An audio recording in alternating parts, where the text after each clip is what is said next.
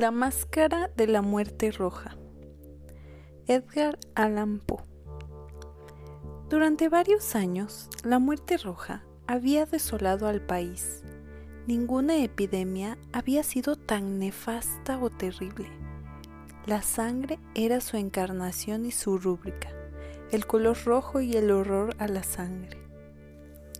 Había dolores agudos, un vértigo repentino y luego sangraban los poros y llegaba la muerte. Las manchas escarlatas en el cuerpo y en particular en la cara de la víctima eran el bando de la peste que la aislaba de la ayuda y de la comprensión de sus iguales. La invasión, el progreso y el fin de la enfermedad ocurría en media hora. Sin embargo, el príncipe próspero era dichoso, audaz y astuto el día en que sus comarcas se hallaron medio solitarias, llamó ante su presencia a mil corpulentos y libres amigos entre los caballeros y las damas de su corte, y con ellos se retiró a una de sus abadías amuralladas. Esta fortaleza era una extraordinaria y extensa construcción erigida según el gusto extravagante y venerable del comarca la rodeaba una compacta y elevada muralla con portones de acero. Una vez dentro, los cortesanos llevaron fraguas y macizos martillos y soldaron los cerrojos. Determinaron no dejar medios de entrada o de salida para los imprevistos impulsos de consternación o arrebato que se registraban dentro de la construcción. La abadía estaba muy bien aprovisionada con esas provisiones, los cortesanos podían evitar el contagio. El mundo exterior podría cuidar de sí mismo. Mientras tanto, era absurdo quejarse o pensar. El príncipe había previsto todos los elementos necesarios para el placer. Había bufones, improvisadores, bailarines y músicos. Había belleza y vino. Dentro había todo eso y seguridad. Afuera estaba la muerte roja. Luego de cinco o seis meses de confinamiento y en tanto que la peste embestía violentamente afuera, el príncipe próspero ofreció para sus amistades una fiesta de máscaras de la más inusitada fastuosidad. Ese baile era un acto delicioso, sin embargo, déjenme que en primer lugar les describa la ubicación y diseño de los salones donde se celebró. Eran siete y una suite imperial. En muchos castillos, esos salones conformaban una amplia galería recta, donde las puertas dobles se abren hasta rozar con la pared a cada lado, de manera que se podía ver todo con amplitud.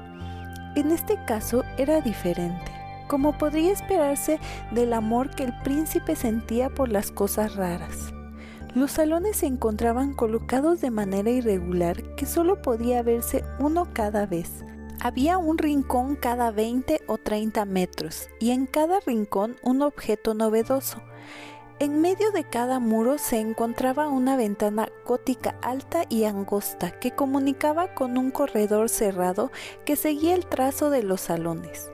Estas ventanas eran de cristales cuyo colorido variaba según el tono dominante de la decoración de la cámara hacia la cual se abrían. Por ejemplo, la ubicada en la parte oriente era azul. Con ese mismo tono estaban pintadas las ventanas. La segunda cámara tenía adornos y tapices de color escarlata y los vidrios eran igualmente de ese tono la tercera era verde, así como sus cristales.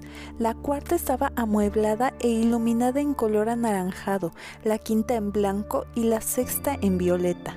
La séptima cámara estaba completamente cubierta con tapices de terciopelo negro que colgaban desde el cielo raso y decoraban las paredes, cayendo sobre la alfombra del mismo material y del mismo color. Sin embargo, en esta habitación solo el color de las ventanas no coincidía con el de la decoración.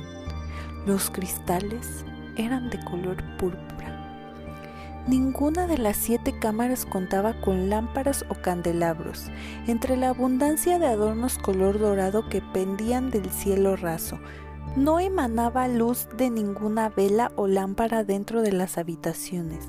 Sin embargo, en los pasillos paralelos a la galería de salones había frente a cada ventana un pesado trípode que sostenía un brasero, cuyos rayos se proyectaban a través de los coloridos cristales, iluminando cada habitación.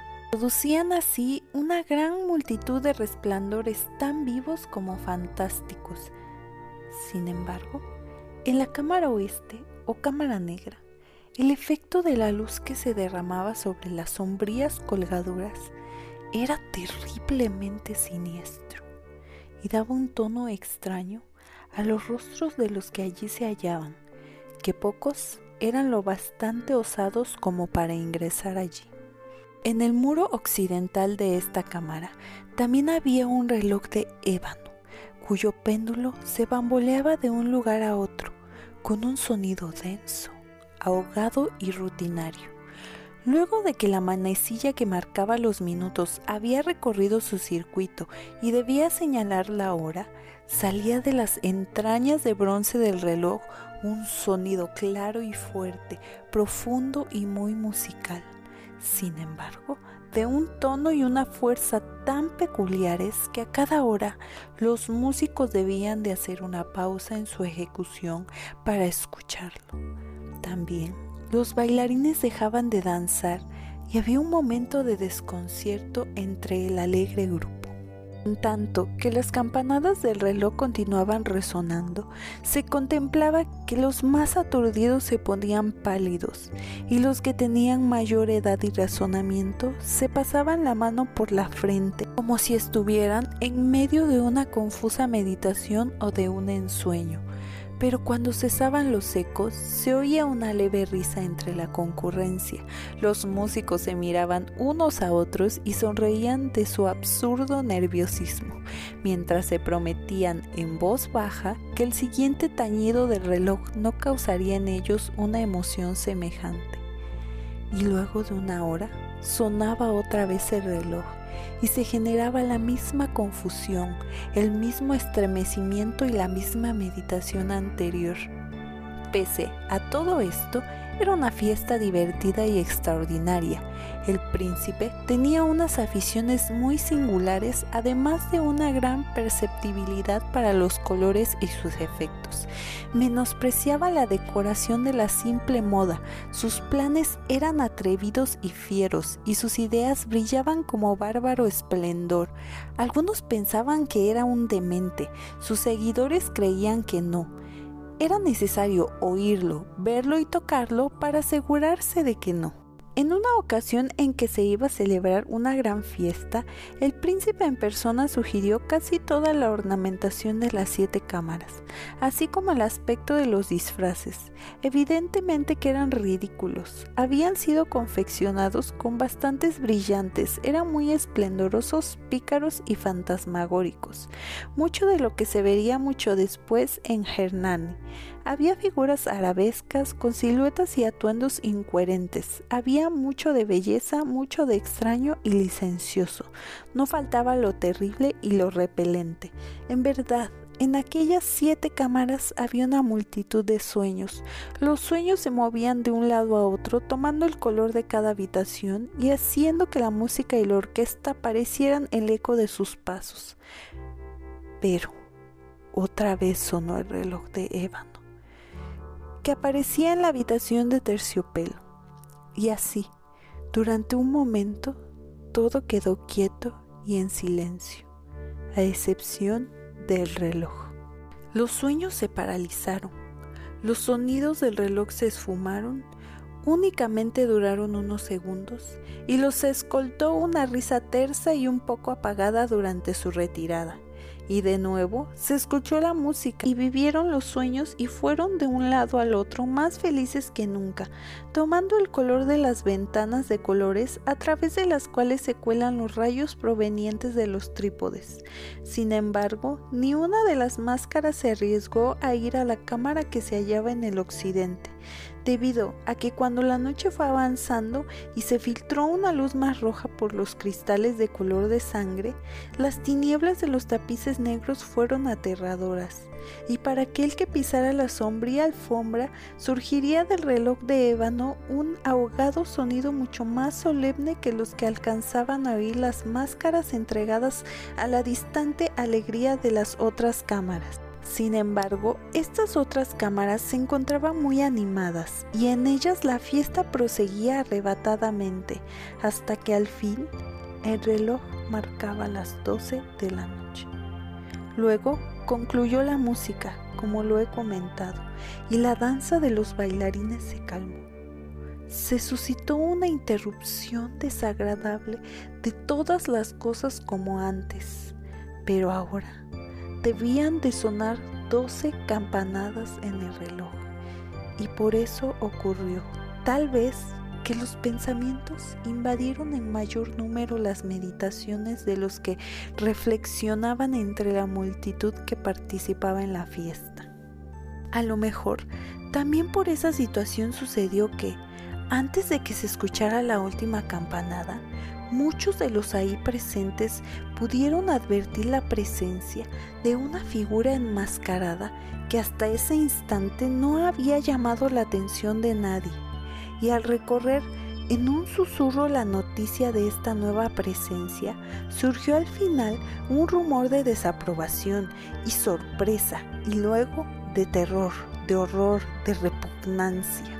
Durante una reunión de fantasmas como esta, se puede inferir que ningún espectro podía haber generado semejante impresión. Es cierto que en ese baile no tenía límites, sin embargo, esa figura lo rebasaba e iba más allá de los límites del mismísimo indefinido decoro del príncipe. En el corazón de los más temerarios hay fibras que no pueden tocarse sin emoción incluso en el ser más relajado, para quien la vida y la muerte solo son juegos, existen temas con los que no se puede jugar. Parecía que todos los concurrentes coincidían en que el disfraz y la apariencia del desconocido no tenían nada de asombroso e innovador. Era alto y delgado y llevaba una túnica desde la cabeza hasta los pies.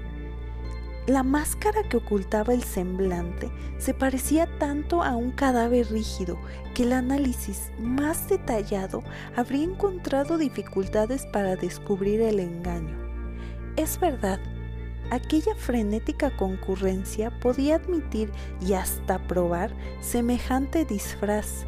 Sin embargo, el enmascarado habría usado el aspecto de la muerte roja su mortaja estaba salpicada de sangre y su amplia frente, como todo su rostro, estaba manchado por el horror escarlata. Cuando la mirada del príncipe próspero se topó con la figura fantasmal, que con un movimiento lento y majestuoso como para desempeñar mejor su papel caminaba entre los bailarines, percató de que ésta se convulsionaba en un primer momento con una agitación de horror o pesadumbre. Sin embargo, a continuación, su frente enrojeció de ira. ¿Quién ha osado? inquirió con voz aguardentosa a los que se encontraban en torno a él, a enjuiciarnos con esta burla sacrileja aprésenlo y desenmascárenlo para que podamos ver a quién colgaremos al amanecer. Cuando expresó estas palabras, el príncipe se hallaba en la cámara oriental o azul. Su voz retumbó en las siete restantes, enérgica y clara, ya que el príncipe era valiente y corpulento, y la música había cesado con un simple movimiento de su mano. Rodeado por varios cortesanos de semblante pálido, el príncipe se hallaba en la cámara azul. Cuando comenzó a hablar se notó un ligero desplazamiento en dirección al intruso, quien en ese instante se aproximaba todavía más al príncipe con paso tranquilo y deliberado. Pero debido a la inexperiencia inexplicable aprensión que la insana apariencia del enmascarado había producido entre la concurrencia, nadie se adelantó para apresarlo. De esta manera reconoció la presencia de la muerte roja. Había arribado como un ratero por la noche. Uno tras uno se fueron desvaneciendo los asistentes en las salas de la fiesta y cada uno falleció en la postura desesperada de su caída. La existencia del reloj de ébano concluyó con la del último de aquellos seres felices, y las llamas de los trípodes se extinguieron, y la oscuridad, la decadencia y la muerte roja lo dominaron todo. Al no ser detenido, se puso a un metro del príncipe, y mientras la asamblea, como con impulso, retrocedió del centro de las cámaras hacia las paredes, él avanzó sin interrupción, pero con el mismo paso sereno y medido que lo había distinguido desde el primer momento, pasando de la cámara azul a la púrpura, a la verde, de la verde a la anaranjada, de esta a la blanca y de allí a la violeta, sin que nadie se hubiera atrevido a detenerlo.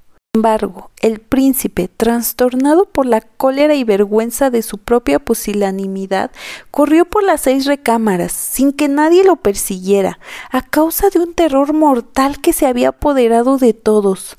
Como un puñal en la mano, se acercó con veloz ímpetu hasta un metro o metro y medio de distancia de la figura que se alejaba. Al llegar al extremo de la cámara de terciopelo, giró de repente y se enfrentó al que lo perseguía. Se oyó un grito agudo, mientras el puñal caía brillantemente sobre la alfombra negra, y el príncipe próspero se desplomaba muerto. Reuniendo el salvaje coraje de la desesperación, algunas máscaras se lanzaron dentro de la cámara negra, y al apresar al desconocido, cuya alta figura permanecía erecta e inmóvil a la sombra del reloj de ébano, retrocedieron con inexpresable terror al descubrir que la mortaja y la cadavérica máscara con que tanta fuerza había aferrado no contenía forma tangible alguna